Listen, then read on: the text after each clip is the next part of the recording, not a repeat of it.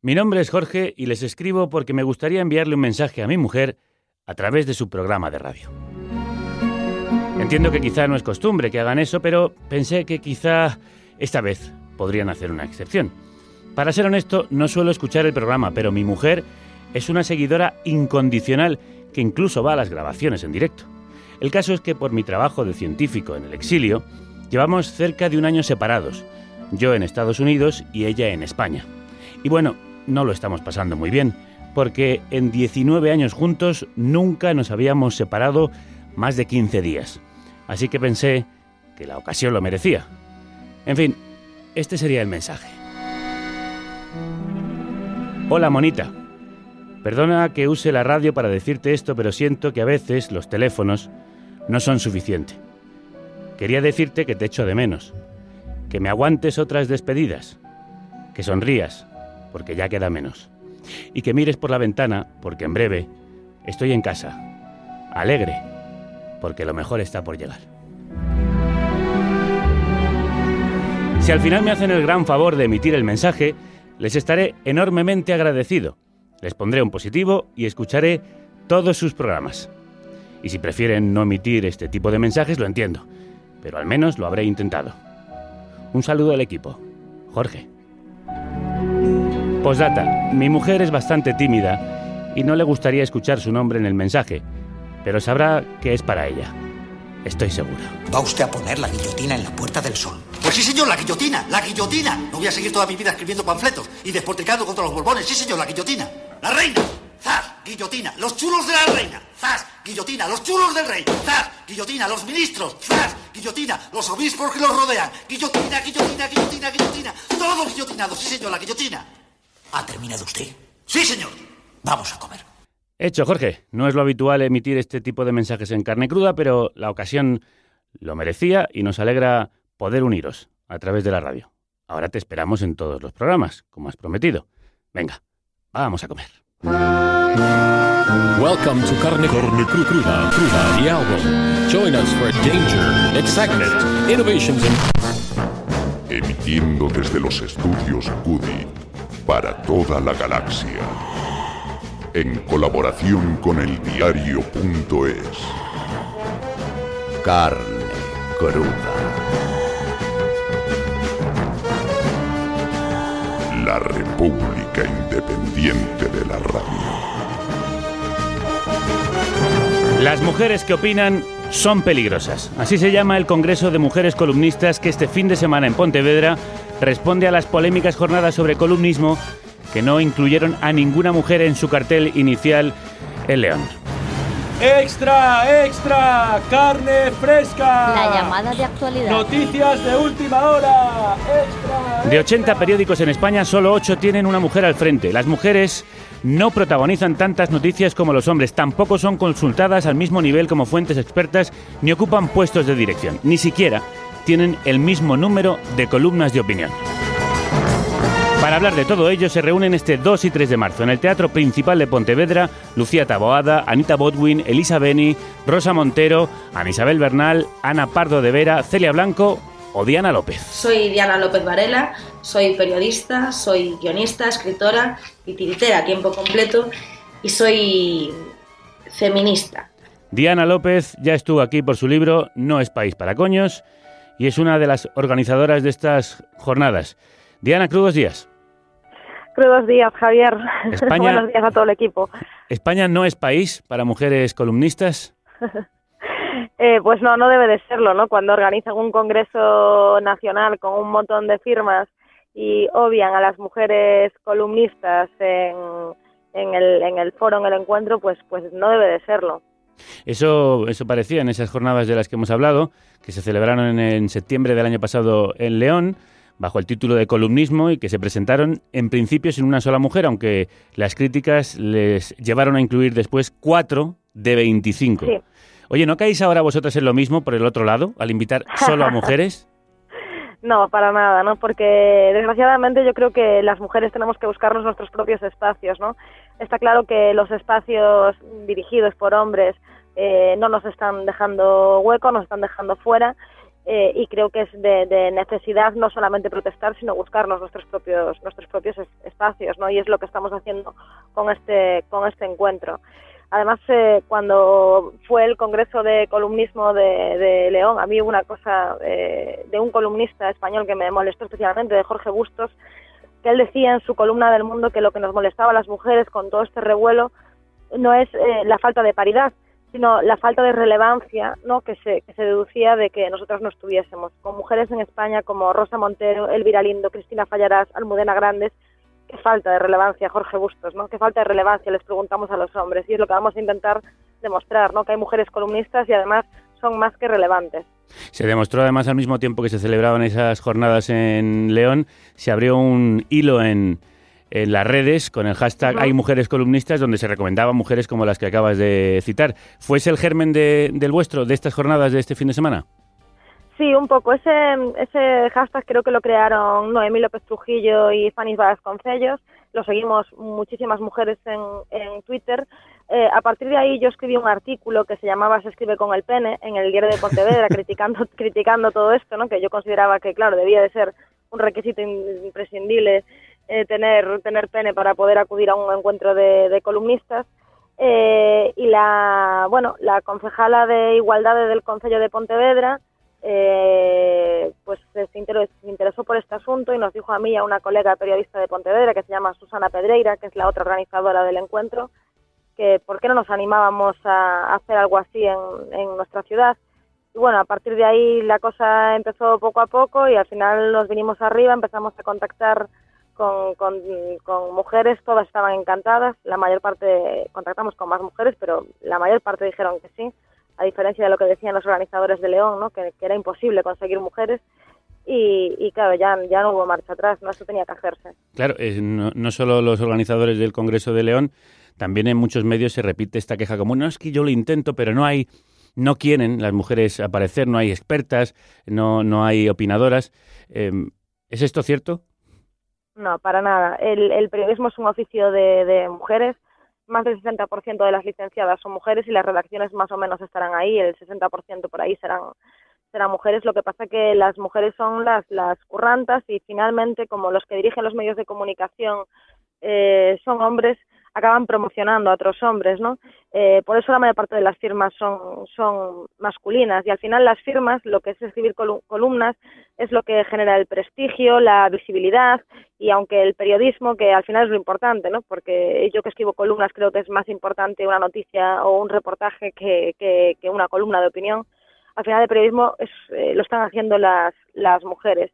Y la pena de esto es que aparte de la censura que hay eh, para, para, la promoción de mujeres, esto crea una, una autocensura, ¿no? Porque las mujeres no ven referencias y, al no ver referentes de otras mujeres les cuesta más también escribir columnas. Y luego, eh, que es un tema que hablaremos en el, en el Congreso, lo que se nos critica a las mujeres por el hecho de serlo, también escribiendo columnas, no les ocurre a los hombres. Eh, o sea, no lo va a un hombre, no su sexualidad no va a afectar a la crítica que hagan los lectores de su columna. Sin embargo, las críticas machistas que recibimos las mujeres que escribimos en las redes sociales es como para pensárselo dos veces, lo de escribir. Eh, eh, aparte de ser peligrosas eh, las mujeres que opinan, ¿es peligroso para ellas entonces opinar? Sí, sí. Nosotros, ya te digo, vamos a tener una... y además lo, lo, va a llevar Anita, no, perdona, Ana Isabel Bernal Triviño, una charla eh, en torno al acoso machista en redes, ¿no? Porque es uno de es uno de nuestros de nuestros problemas. Muchos periodistas han recibido amenazas de muerte, amenazas de violación y es algo con lo que tenemos que vivir las mujeres por el hecho de, opinar como mujeres y de manifestarnos. ¿Y para quiénes sois peligrosas las mujeres? ¿Qué opináis? yo creo que creo y espero que seamos peligrosas para el patriarcado, sobre todo que al final los temas que tratamos las mujeres, aunque es verdad que hay muchos temas universales y la mayor parte de los son, eh, hay ciertos temas que nos afectan directamente a nosotros y que tratamos nosotras, ¿no? Desde la maternidad hasta la conciliación, que creo que es un tema que, que nos afecta especialmente a nosotras y del que, del que yo creo que es interesante leer a las mujeres, eh, pues eh, las, la violencia sexual, la violencia física, y bueno, son temas que no siempre interesan los, eh, los, los, la brecha salarial, digamos, son temas de los que hablamos más las mujeres porque al final somos las afectadas y a lo mejor tampoco interesa ¿no? que se hable tanto, tanto de eso. Pues a nosotros nos interesa mucho de lo que vais a hablar este 2 y 3 de marzo en eh, Pontevedra y os deseamos mucha suerte y que tengáis mucho éxito. Diana López es una de las organizadoras junto a Susana Pedreira de estas jornadas. Muchísimas gracias, Diana. A ti, muchas gracias, Javier. Una cosa nada más, durante los días 2 y 3, el viernes y el sábado, vamos a, tuitear el Congreso eh, con el hashtag Mujeres que opinan. Lo dejo ahí para que, para que la gente se anime y nos apoye a través de las redes. Bueno, pues para esas mujeres columnistas y peligrosas, nuestro respeto, este respect de Aretha Franklin. Respeto es lo único que piden, el mismo respeto que tienen, tenemos los hombres, el mismo respeto que pediría Aretha Franklin en Respect.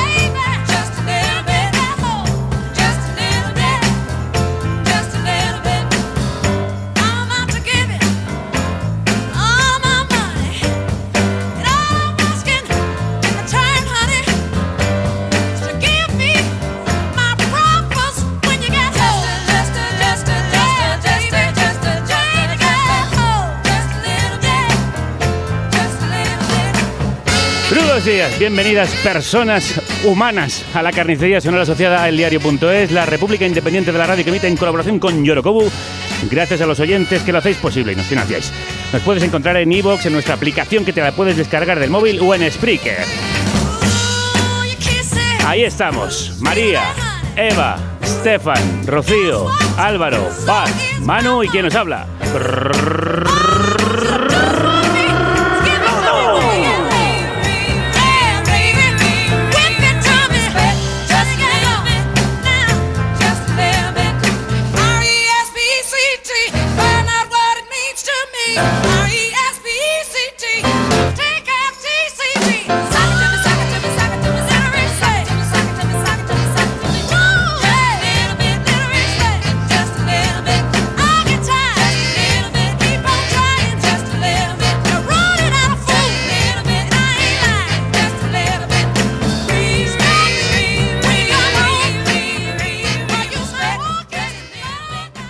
Al mismo tiempo que el Congreso de Mujeres Columnistas en Pontevedra, algunas de las mejores voces femeninas del soul de este país se van a juntar en el Madrid es Negro este sábado 3 de marzo para homenajear a Aretha Franklin en un concierto único e irrepetible en la Sala Bat. Síguenos en la red.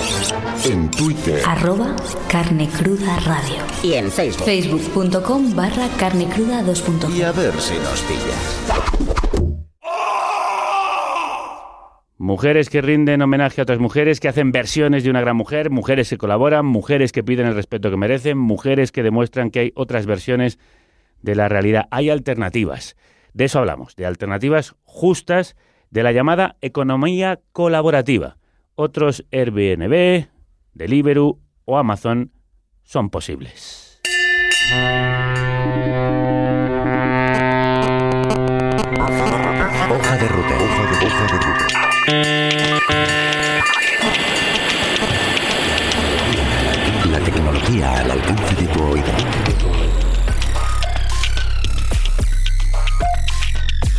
La idea de volver a los orígenes, a que las personas intercambien bienes y servicios con otras personas sin intermediarios, sonaba prometedora. La economía colaborativa tenía buena pinta, la tecnología eliminando barreras y sacando a las grandes empresas de la ecuación. Sobre el papel, era perfecto pero en la práctica no tanto. Los que prometieron economía de persona a persona ahora están al frente de unicornios, que es como se ha dado en llamar a las empresas de reciente creación valoradas en más de mil millones de dólares, o incluso decacornios, que es el nombre cool, molón, guay, para hablar de las que han superado los 10.000 millones de valoración. Poco hay de bello y mitológico en estas bestias. Uber, Airbnb y compañía son monstruos sustentados por inversores multimillonarios que operan a nivel global pisoteando las leyes fiscales y los derechos laborales. La economía colaborativa se ha convertido en gig economy, economía de conciertos, de bolos, como se dice en el mundo de la música, del rock. Un nombre amable para describir a quienes viven de un lado a otro, aceptando trabajos puntuales a través de una aplicación en el móvil. Dicen que nos da independencia, pero lo que hace es quitarnos la seguridad. Y hartos de esta situación, algunos emprendedores han decidido dar la espalda a los gigantes y montar sus propios Airbnb, Deliveroo o Amazon. Lo hacen en forma de cooperativas que son propiedad de sus trabajadores y trabajadoras y que intentan respetar la idea de partida, eliminar intermediarios gracias a la tecnología. Carnecruda.es Hoy vamos a conocer varios proyectos con hojaderouter.com. José Luis, David, crudos días. Crudos días, Javier. Otra economía colaborativa es posible. De eso habéis venido a hablar, ¿no? Efectivamente, Javier. Y no solo es que nosotros, que somos unos soñadores, lo creamos, sino que cada vez hay más proyectos que se empeñan en demostrarlo y surgen alternativas a Uber, a Airbnb, a las startups de reparto como Deliveroo y Globo, incluso a Amazon. ¿Y en qué se distinguen de, las, eh, de los gigantes por todos conocidos? Pues fundamentalmente en que jurídicamente suelen ser cooperativas, pero un tipo de cooperativas que especial que en inglés se está llamando platform cooperatives porque se basan, como las startups, en una aplicación móvil para precisamente eliminar intermediarios. Y claro, lógicamente también se diferencian en que nacen con la idea de respetar los derechos de los trabajadores y de los usuarios. De hecho, muchas surgen directamente como una reacción a los abusos e injusticias que han sufrido sus propios fundadores.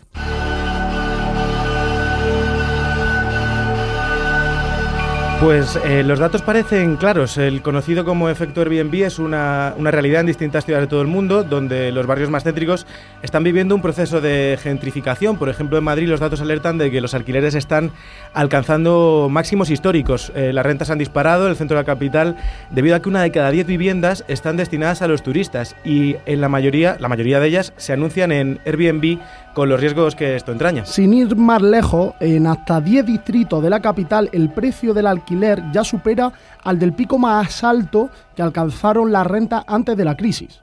Y por eso mismo también Airbnb y otras plataformas similares se están topando eh, con las medidas que multitud de ayuntamientos implantan para evitar que esa situación se agrave. Pero junto a las autoridades locales, autonómicas y estatales hay otros proyectos que intentan frenar esa gentrificación y el incremento del precio de la vida que trae consigo el alquiler turístico entre particulares, sin que por eso haya que renunciar a este tipo de alquileres, más económico para muchos bolsillos y que permite vivir una experiencia turística distinta. Para ello, en 2016 surgió en Ámsterdam el movimiento Fairbnb. Al otro lado del teléfono, desde la capital de los Países Bajos, tenemos a Sito Veracruz, consultor urbano y uno de los fundadores del movimiento Fairbnb. Sito, crudos días. Buenos días, Crudo, ¿qué tal? Pues bien, encantado de saludarte. ¿Qué, qué, qué es Fairbnb y, y cómo surgió la idea? Bueno, Fairbnb es un movimiento, como tú dices, un proyecto que empieza hace como año y medio. Y bueno, la realidad es que la idea surgió en varias ciudades a la vez, porque mientras nosotros trabajábamos en el concepto aquí en Ámsterdam, pues resultó que ya había proyectos similares en Barcelona, en Bolonia e incluso en Venecia, que, que, que también se llama Fairbnb. De hecho, tenían ya el dominio fairbnb.i. Ajá. Y bueno, hablamos y, y empezamos a trabajar en cómo podría ser una plataforma justa, ¿no? ¿Y cómo, cómo podría ser y cómo es esa plataforma justa? ¿Cómo funciona? Bueno, eh, nuestra, las mayores diferencias, las tres principales diferencias con respecto a otras, a otras plataformas de alojamiento vacacional, es primero que parte de los beneficios se, se destinarán a proyectos sociales que se den en el mismo barrio donde, donde se haga el alquiler, que, que, tenemos, digamos, una, somos conscientes del impacto que genera el, alojamiento vacacional, eh, y eso quiere decir eh, colaborar con el ayuntamiento para que se implementen las, las regulaciones y permitir a los nodos locales que puedan incluso eh, proponer ellos medidas medidas regulatorias alternativas o complementarias a, la- a las existentes, que es lo que pasa, por ejemplo, en Venecia, que ahora mismo este alquiler no está regulado. Mm. Y por último, pues somos una cooperativa, que, bueno, que incluye tanto trabajadores como entidades y asociaciones eh, colaborando con nosotros. ¿Vosotros de alguna forma podéis garantizar que los precios no se disparen, que los barrios no se gentrifiquen? Bueno, nosotros podemos ser, podemos ser una herramienta más de intentar eh, controlar, digamos, todo, toda la locura que está sucediendo. Eh, uno de los mayores problemas con, el alojamiento vacacional es eh, la, digamos, la diferencia que hay entre los alquileres profesionales y los y los alquileres entre personas, ¿no? entre, pares.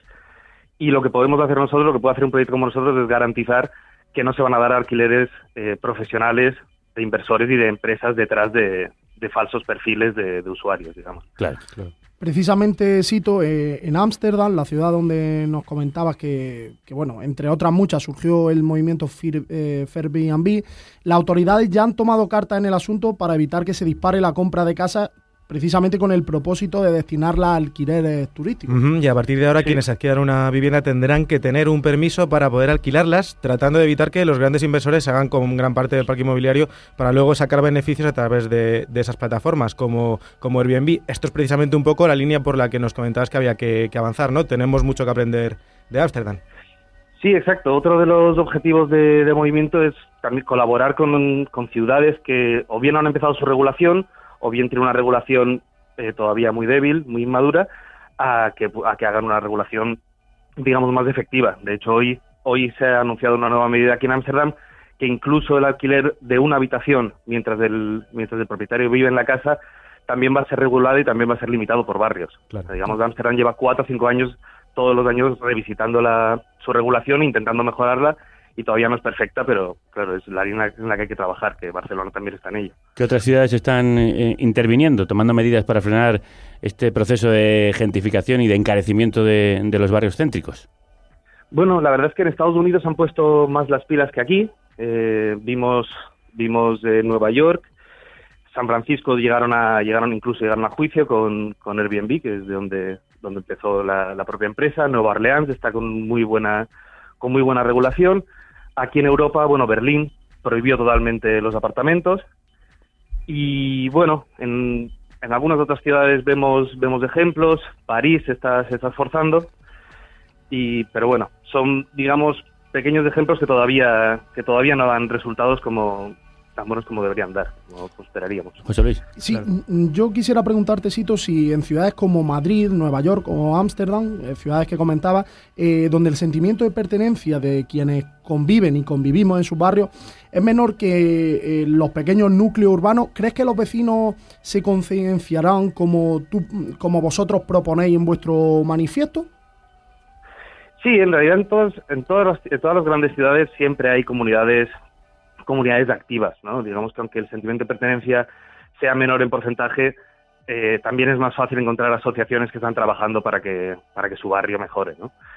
Y desde ese punto de vista, la verdad es que hasta ahora en las grandes ciudades hemos encontrado más, hemos encontrado más movimiento, de hecho, que, que en las ciudades medianas. Claro, también son las que más lo sufren, evidentemente. Claro. Me cito, lo que nos interesa es el, el, paso a la práctica. Bueno, ya es, ya es una práctica, un movimiento que está generando movilizaciones y, y concienciación, pero ¿existirá en algún momento una aplicación o similar a la que es Airbnb que sea alternativa a, a lo que está haciendo esta? Bueno, nosotros esperamos lanzar antes de la conferencia Open Cop de plataformas cooperativas, que ¿Sí? es en julio en Londres, Ajá. y nos gustaría presentar los proyectos pilotos de allí.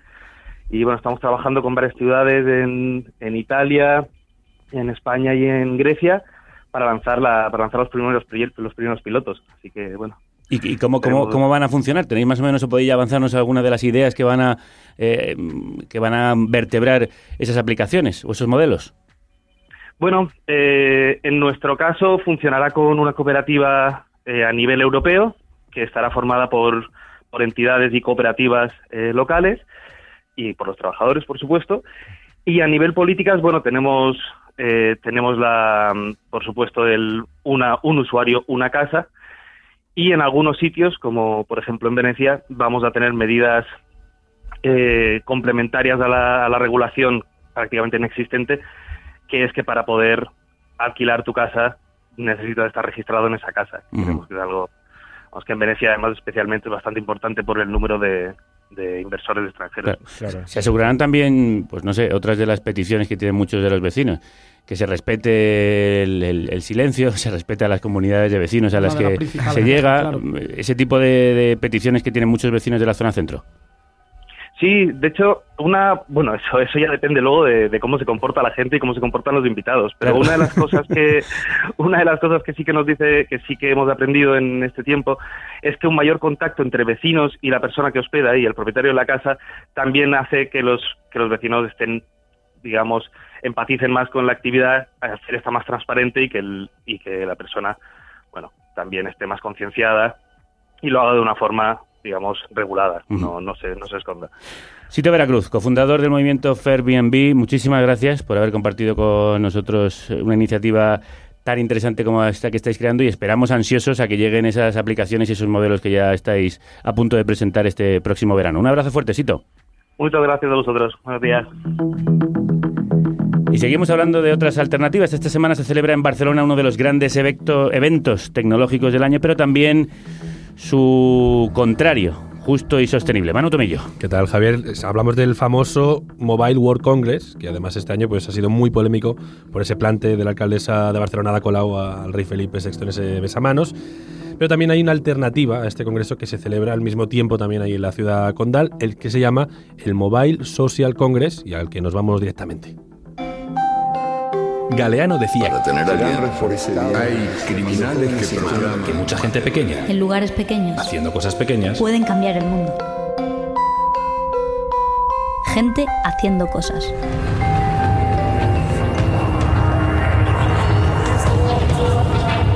Vemos que en Barcelona se reúne anualmente la industria en el Mobile World Congress para presentar sus últimas ah, innovaciones en el sector y continuar promocionando pues el consumismo y, sus mayores beneficios. Yo soy Alba Trepat, soy corresponsable de la campaña de electrónica en SETEM Cataluña y también representante de país de Electronics Watch. Hemos visto ahí una oportunidad para también sacar nuestro discurso y para crear un espacio de debate y reflexión ciudadana alrededor del uso también de la tecnología, no solo de la producción. Nosotros analizamos el, el modelo de producción y consumo de las tecnologías de la información y la comunicación y en ese sentido analizamos los impactos sociales y ambientales que mm, digamos que se silencian en otros espacios como, como el Mobile World Congress. Yo soy Laia Fargas Fursa, también corresponsable de la campaña de electrónica en STEM Cataluña. Las situaciones de vulneración de derechos laborales que se dan a lo largo de toda la cadena de suministro de la industria electrónica y en ese sentido también como hacer un análisis un poco crítico de, este modelo de, producción. Queríamos eh, recuperar el debate sobre el papel, digamos, de las mujeres en, el, repensar también las herramientas de comunicación, ¿no? Y desde dónde, digamos, cómo cambiar el uso de, esas herramientas también para no reproducirla, ¿no? Como las violencias y las, la, la situación del patriarcado también en las formas en las que tenemos de comunicarnos.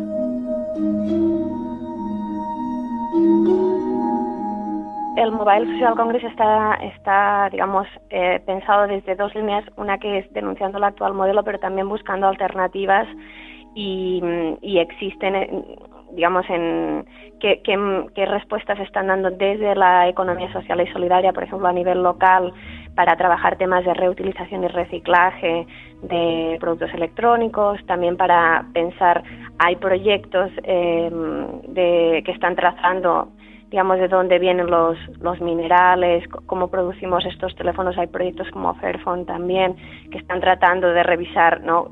¿Qué, en qué condiciones y, de qué formas em, producimos estos, estos productos. Sí, el concepto de esclavitud moderna pues hace referencia a, jornadas larguísimas, con a veces mm, horas extras obligatorias, otros tipos de trabajo forzoso, también a la manipulación de productos tóxicos muy peligrosos para la salud y sin protección adecuada. hace referencia también a las condiciones de vida dentro de las fábricas, porque en el caso de Foxconn, donde se producen la mayor parte de iPhones y iPads, las personas trabajadoras, que son en mayor parte migrantes de otras partes de China, viven y trabajan allí en condiciones de militarización muy duras, ¿no? de disciplina militar muy dura.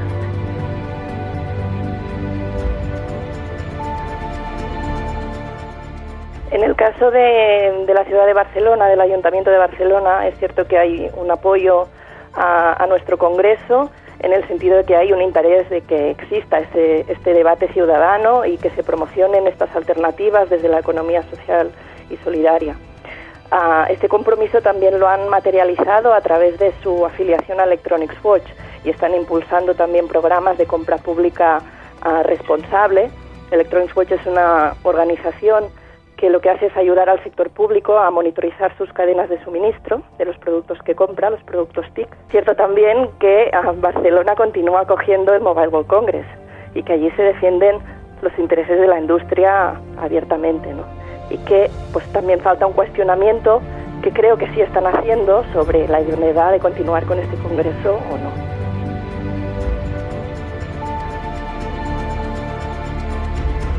La comunicación sin hilos, sin perder el hilo con las personas. The thread that keeps us. El hilo que nos sostiene, que nos mantiene. Se llama lo nuevo de Caléxico, que no dan puntadas sin hilo. Hablamos hoy de otra forma de viajar, justa, respetuosa y sostenible, otra forma de moverse sin destruir el espacio, sino ayudando a construirlo. Another Space, otro espacio, se llama esta maravilla del también fascinante nuevo trabajo de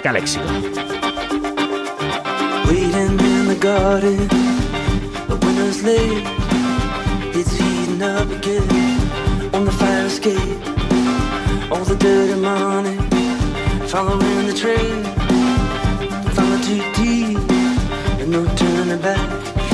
another time, in another space, in another way, we'll get back to this place. In another time, in another space, in another way, we'll get back to this place. In another time, in another space, in another way, we'll get back to this place. In another time, in another space, in another way, we'll get back to this.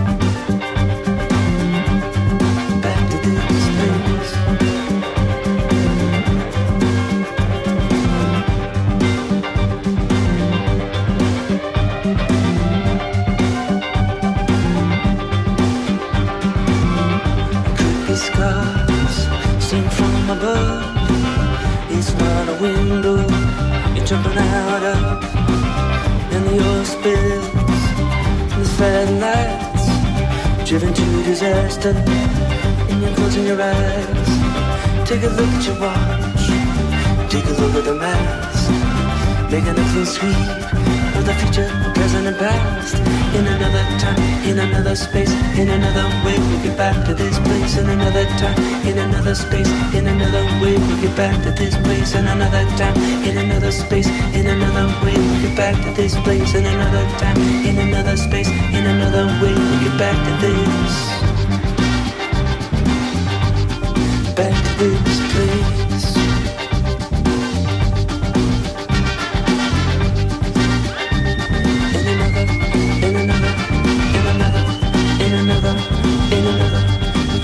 to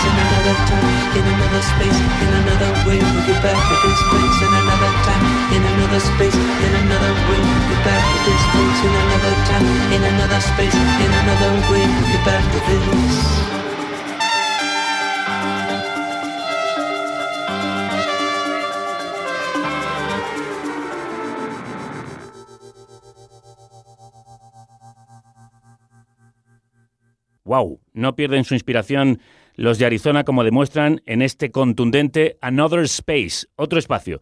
Nosotros seguimos conociendo y visitando otros espacios alternativos de la economía colaborativa. Y nosotros seguimos tirando del hilo. de esas otras alternativas a la economía colaborativa.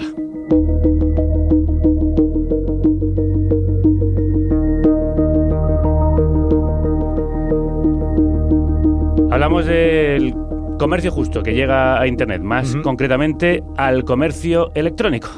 Efectivamente, Javier, al margen de grandes marketplaces, es decir, webs de compra y venta de artículos como Amazon o eBay, hay quien ha creído que es posible crear una alternativa más igualitaria tanto para los clientes como para los vendedores. Y así fue como surgió Fermondo, una tienda online donde tanto los pequeños comercios como las grandes firmas o incluso los particulares pueden vender sus propios productos. Eso sí, en lugar de pertenecer a Jeff Bezos y de convertirlo en uno de los tipos más ricos del mundo, esta plataforma está en manos de sus usuarios. Así nos explicaba Félix Webb, uno de los fundadores de Fairmondo, en qué consiste esta plataforma.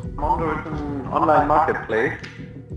Um, it's a place where people can Es un marketplace, una web donde la gente puede comprar y vender cosas, tanto particulares como pequeños negocios. and um, yeah, and it's a special model. Y es un modelo alternativo a enormes empresas como Amazon o eBay, en el que los usuarios son los dueños de la compañía.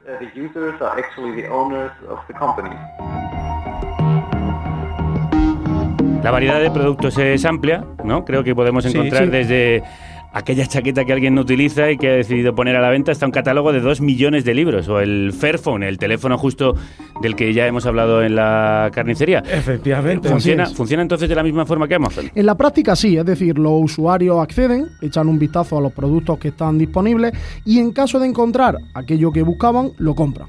Pero se suman otras opciones, como es el intercambio de objetos de segunda mano e incluso las donaciones. Y la principal diferencia sobre el papel respecto de Amazon es el trato con los proveedores. Eh, según nos contaba Félix Webb, al final las grandes corporaciones, como puede ser Amazon, lo que hacen es influir no solo en la sociedad, sino también alterar las fuerzas comerciales porque somete a los proveedores a condiciones muy duras. Amazon, for example, Amazon, por ejemplo, presiona fuertemente a sus propios empleados, a la gente que trabaja para ellos, pero también a los vendedores, a los que publican sus libros. Sus condiciones son muy duras. Yeah, they just make hard conditions, um, and they they don't care about the environment. Además, no se preocupan por el medio ambiente. Su logística está optimizada para ser barata, pero no para ser respetuosa con el medio ambiente. Um. Yo creo que necesitamos negocios que realmente se preocupen por el medio ambiente y tengan en cuenta a sus trabajadores y sus necesidades. Centrally designed to really think about the environment, to also consider their employees and their needs.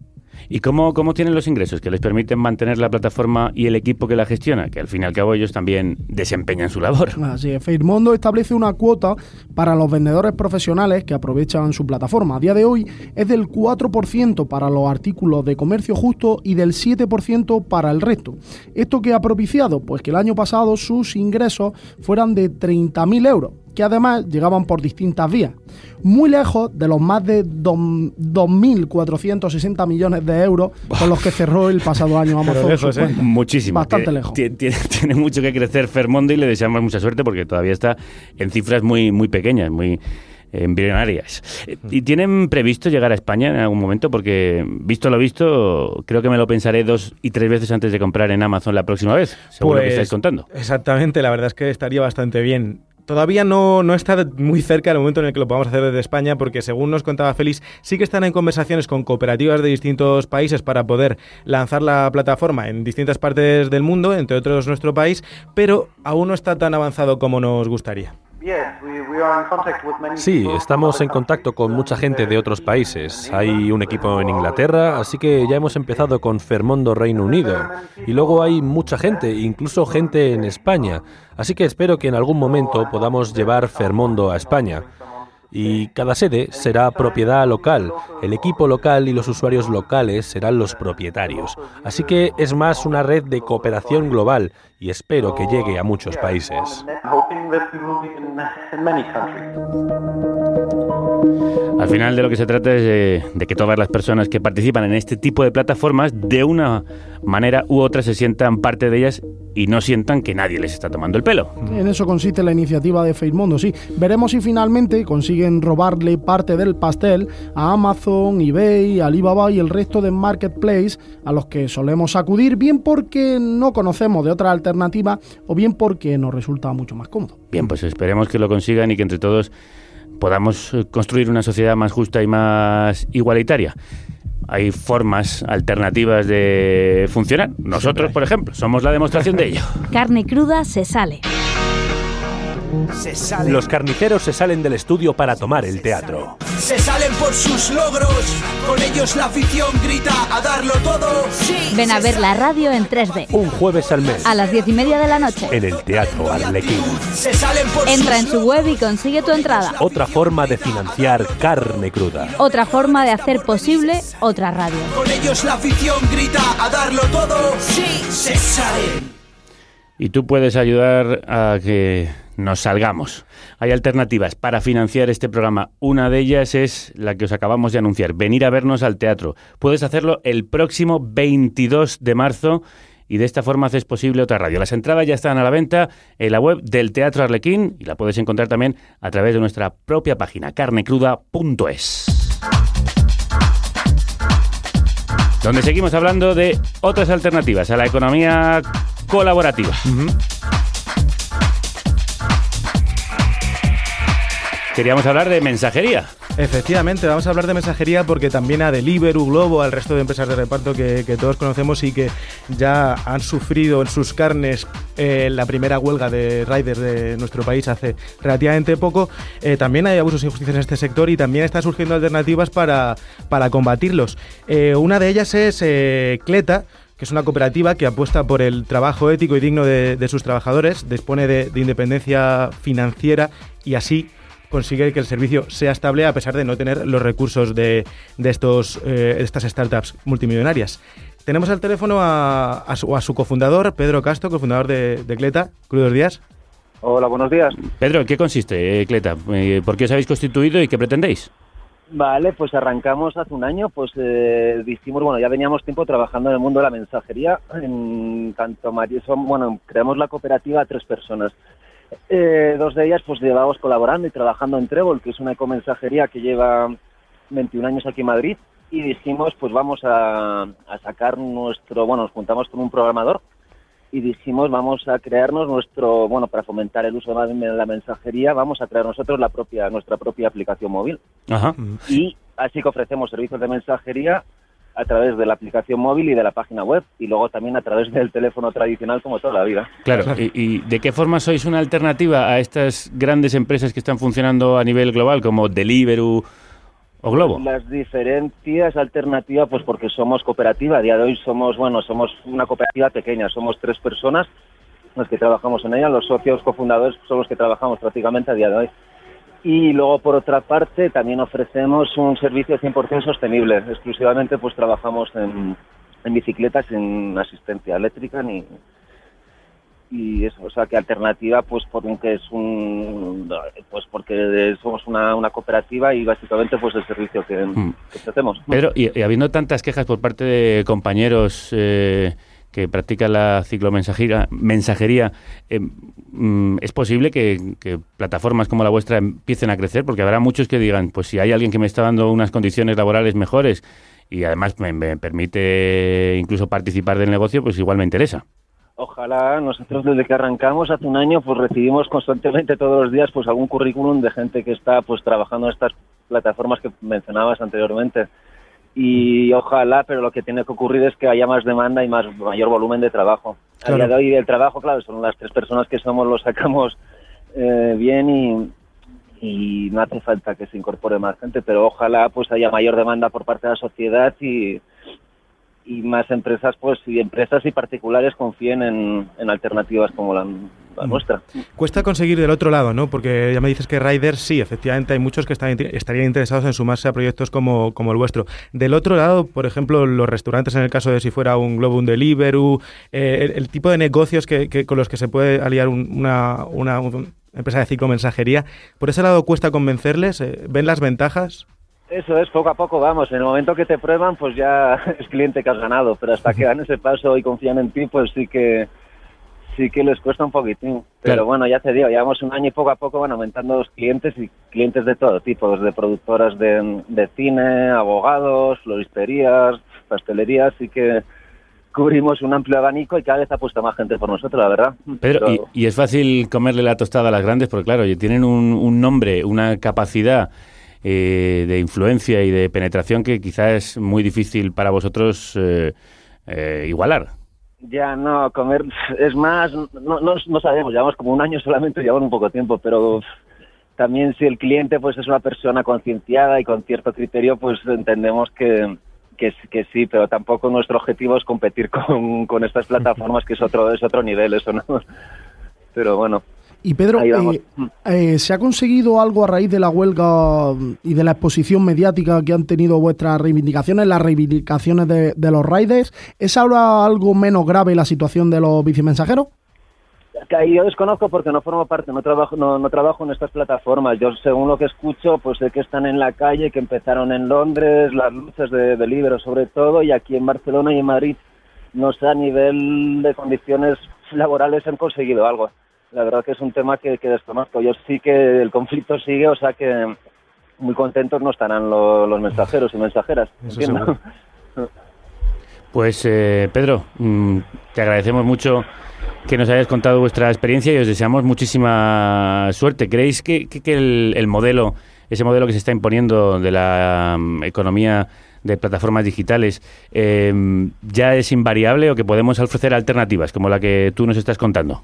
Sí, yo creo que sí. De hecho, hay casos reales. Aquí en Madrid, por ejemplo, había una empresa pues de funcionamiento parecido a Deliveroo y a, y a, bueno, y a estas plataformas y desapareció de un día para otro. Esos clientes pues se quedaron sin su mensajería, los trabajadores pues sin cobrar lo que se les debía. Por lo tanto, yo creo que sí, de sentido común debería haber alternativas y ojalá. Pero claro, eso no depende de, de nosotros, sino de la, de la gente, de las personas que lo, que lo utilicen y apuesten por estas alternativas. También hasta cierto punto se, se, habla se habla a veces de que puede haber incluso un poco una burbuja no dentro de ese sector en el sentido de bueno Deliveroo, Globo, Uber Eats, una cantidad enorme de ellas que al final tenderán a concentrarse, ¿no? Se acabarán comprando unas a otras como en su día pasó con la nevera roja, pasó con el, en ese otro mercado previo, ¿no? Eso es, yo la, la impresión que tengo ya personalmente es que, que no pueden no pueden existir todas a la vez, tendrán que, pues eso, se comerán unas a otras y quedará una la más fuerte o la que más inversores consigan y las otras pues te desaparecerán de una vez, de un día para otro y pero bueno ya ya veremos en los próximos meses porque esto es de un día para otro, básicamente. Sí. Pedro Castro, cofundador de Cleta, os deseamos mucha suerte en esa cooperativa de tres que esperamos que en algún tiempo sea una cooperativa de 3.000. Ojalá vayamos y eso, y hagamos lo que nos gusta, que es pedalear y trabajar pues eso, con unas condiciones dignas. Y... Pues os deseamos... Muchas, muchas, gracias a vosotros por ponernos ahí en, en antena. Ah, os deseamos muchísima suerte. Un abrazo, Pedro. Suerte, Pedro. Un abrazo. Un abrazo. Chao. Pues hasta aquí este repaso a otras opciones, a Airbnb, Deliveroo, Globo o Amazon. Otro mundo no solo es posible, sino que ya está sucediendo, ¿verdad? Sí, así es. Y mmm, volveremos a hojaderouter.com en mes que viene para enseñar nuevas formas igualmente éticas de hacer las cosas y de hacer sostenible este mundo con la ayuda de la tecnología. Nos Siempre estamos el, buscando. El mes que viene, ¿no? Así será, Javier. Pues nosotros seguimos viajando, ahora no en bicicleta, sino a través de las ondas, a través del éter. Tenemos una alternativa al Airbnb, a Globo y a Deliveroo. Es viajar por el mundo a través de nuestros oyentes. Enviado espacial llamando a carne cruda. Carne cruda, responda. Si estás en el extranjero. Aquí carne cruda, adelante, enviado espacial. Y eres oyente de la carnicería Tengo noticias frescas del espacio exterior. Te queremos como corresponsal del programa. ¿Qué tengo que hacer para colaborar? Ponte en contacto con nosotros en info@carnecruda.es. También puedes hacerlo por teléfono. En el WhatsApp de Carne Cruda 717-717-970. ¿Puede repetir el teléfono? 717-717-970. Gracias por escuchar a los que estamos fuera. Hazte enviado espacial de Carne Cruda. Hazte oír. Somos todo oídos. Hacéis que los emigrados no nos sintamos tan lejos. This is ground control to Major Tom. You've really made the grade. Desde Eindhoven, al sur de los Países Bajos, nos escucha Lupe. Crudos días. Crudos días, eh, Javier. Nada, se escribió hace unos meses diciéndonos que ella quería ser enviada espacial, corresponsal de nuestro programa en los Países Bajos. ¿Qué haces allí? Pues a ver, yo vine hace como tres años eh, junto a, a mi pareja y bueno, he estado trabajando en distintas, eh, bueno, yo hice comunicación, concretamente publicidad, y he estado trabajando pues con distintas empresas que tenían también servicios en plataformas digitales, como habéis comentado antes. Ajá. Bueno, pues nos vienes muy al caso de lo que estamos hablando estamos hablando hoy.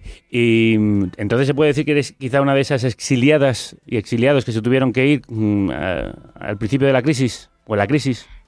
Bueno, sí, en, en mi caso fue justo cuando terminé mi, mi carrera, eh, pues eh, mi pareja estaba trabajando, yo soy de, de Utrera, Sevilla, Ajá. y él estaba trabajando allí, entonces pues al principio yo pensaba irme por un poco por mi cuenta y ver, hacer un poco, no sé, ver un poco las Europas y finalmente mi pareja y yo decidimos irnos juntos. Y bueno, eh, entonces eh, surgió la idea de irse a Eindhoven porque, bueno, mi pareja es ingeniero y, y entonces, bueno, dicen que es aquí, aquí tenemos el, el kilómetro cuadrado más inteligente de toda Europa. Y, y nada, así que me vine aquí a, a los Países Bajos. Eso quiere decir que hay una mayor concentración de cerebros que en el resto del planeta. Ah, bueno, sí, eh, mayormente sí, eh, sí, eh, son todos ingenieros, mayormente, un- una panda de geek ah, nerds que, que bueno. Bueno, como nuestros amigos de Hoja de Router que hoy han estado por aquí, que te Pero- están escuchando todavía Tanto cerebro con, con atención.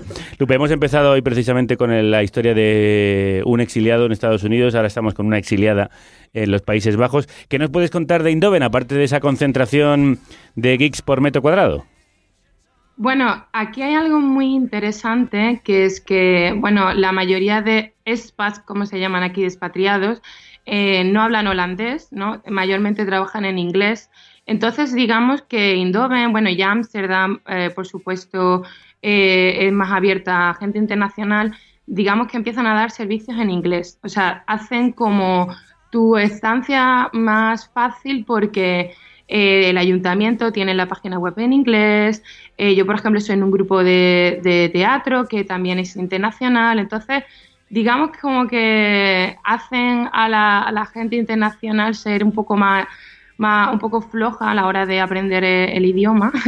Y, y bueno, es bastante curioso que es una ciudad eso, que no es, no es muy grande, es más pequeña que Sevilla, y, pero está creciendo un montón y cada, bien, cada vez viene más gente internacional. Bueno, es que el idioma se las trae, no es fácil aprender holandés. No sé si tú ya lo has no. conseguido en estos años.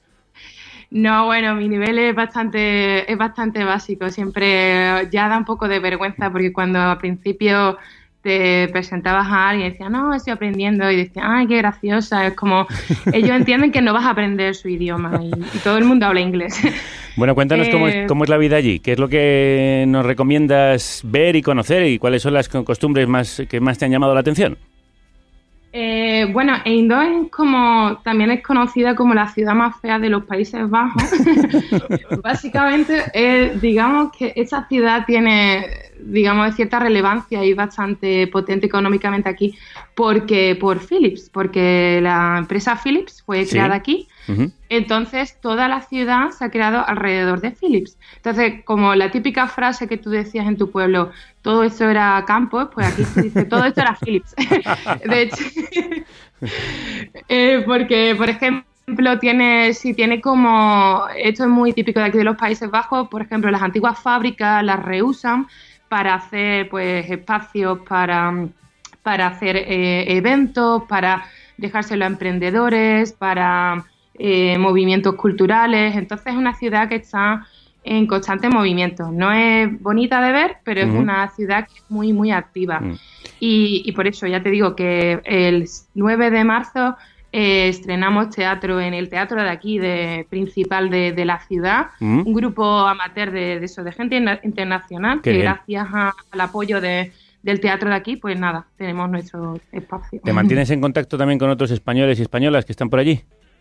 Eh, sí, o sea, para afortunadamente y desafortunadamente, esta es la burbuja de, de, de expatriados, ¿no? Que es muy fácil conocer a gente internacional y bueno, conozco mucha gente española. Aunque me gustaría conocer a más gente holandesa, pero bueno, aquí, Son- aquí nos formamos en gueto un poquito. Claro, la son, verdad. son hospitalarios los holandeses. A ver, son muy, son muy abiertos, eh, o eh, sea, son muy a- abiertos a la gente internacional, tienen, son bastante tolerantes. Lo que pasa que a la hora de, digamos, hacer amigos así un poco más, o sea, digamos, amigos de, de Intimar, verdad, es más sí. difícil, intimar, justamente, es, más, es un poquito más difícil. Ento- y también, bueno, ya hay algunas diferencias culturales como que son un poco bastante más, más directos, eh, te dicen si algo no le, o sea, si algo no, no les gusta de ti, te lo dicen directamente, no se andan con rodeos, que bueno, algunas veces está bien que te lo digan claramente y, y sin ninguna sin ninguna anestesia. Pues a nosotros también nos gusta que tú directamente nos hayas hablado y te hayas ofrecido para ser nuestra enviada en los Países Bajos, en Holanda. Esperamos que te hayas sentido un poco más cerca de casa gracias a esta conexión. Sí, sí, por supuesto.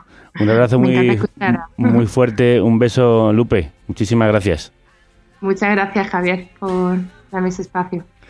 La otra realidad de este país, la de muchas y muchos que se tuvieron que ir, muchas mujeres como Lupe. En este programa sobre otro mundo posible recordamos para terminar a la mitad que no está y sin la que es imposible hacer un mundo mejor.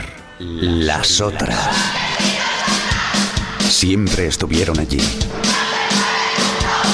Nunca las vimos. Un coleccionable sobre las grandes mujeres de la historia.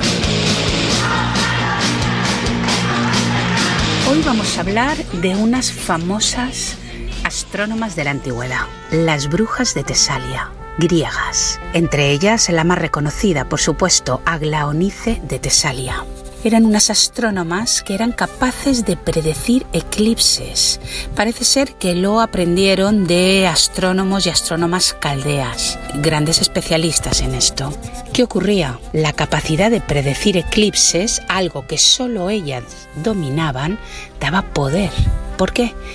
Porque claro, tú podías decir, bueno, esto tiene que ser así o asá, o si esto no es así o asá, haré desaparecer la luna. Y ya la habíamos liado. De estas famosas astrónomas, de las que apenas nos quedan eh, noticias, tenemos constancia por autores de la antigüedad.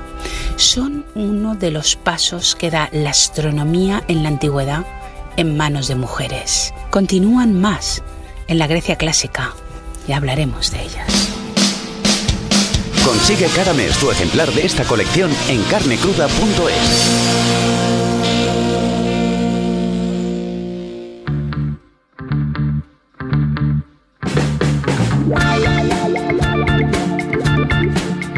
Del universo de las mujeres nos hablan en las otras, cada semana. De su universo nos habla Shirley Davis en este My Universe. Junto a los Silverbacks y otras divas del soul, estará, como se anunciaba al inicio del programa, este sábado 3 de marzo en la Sala Bat.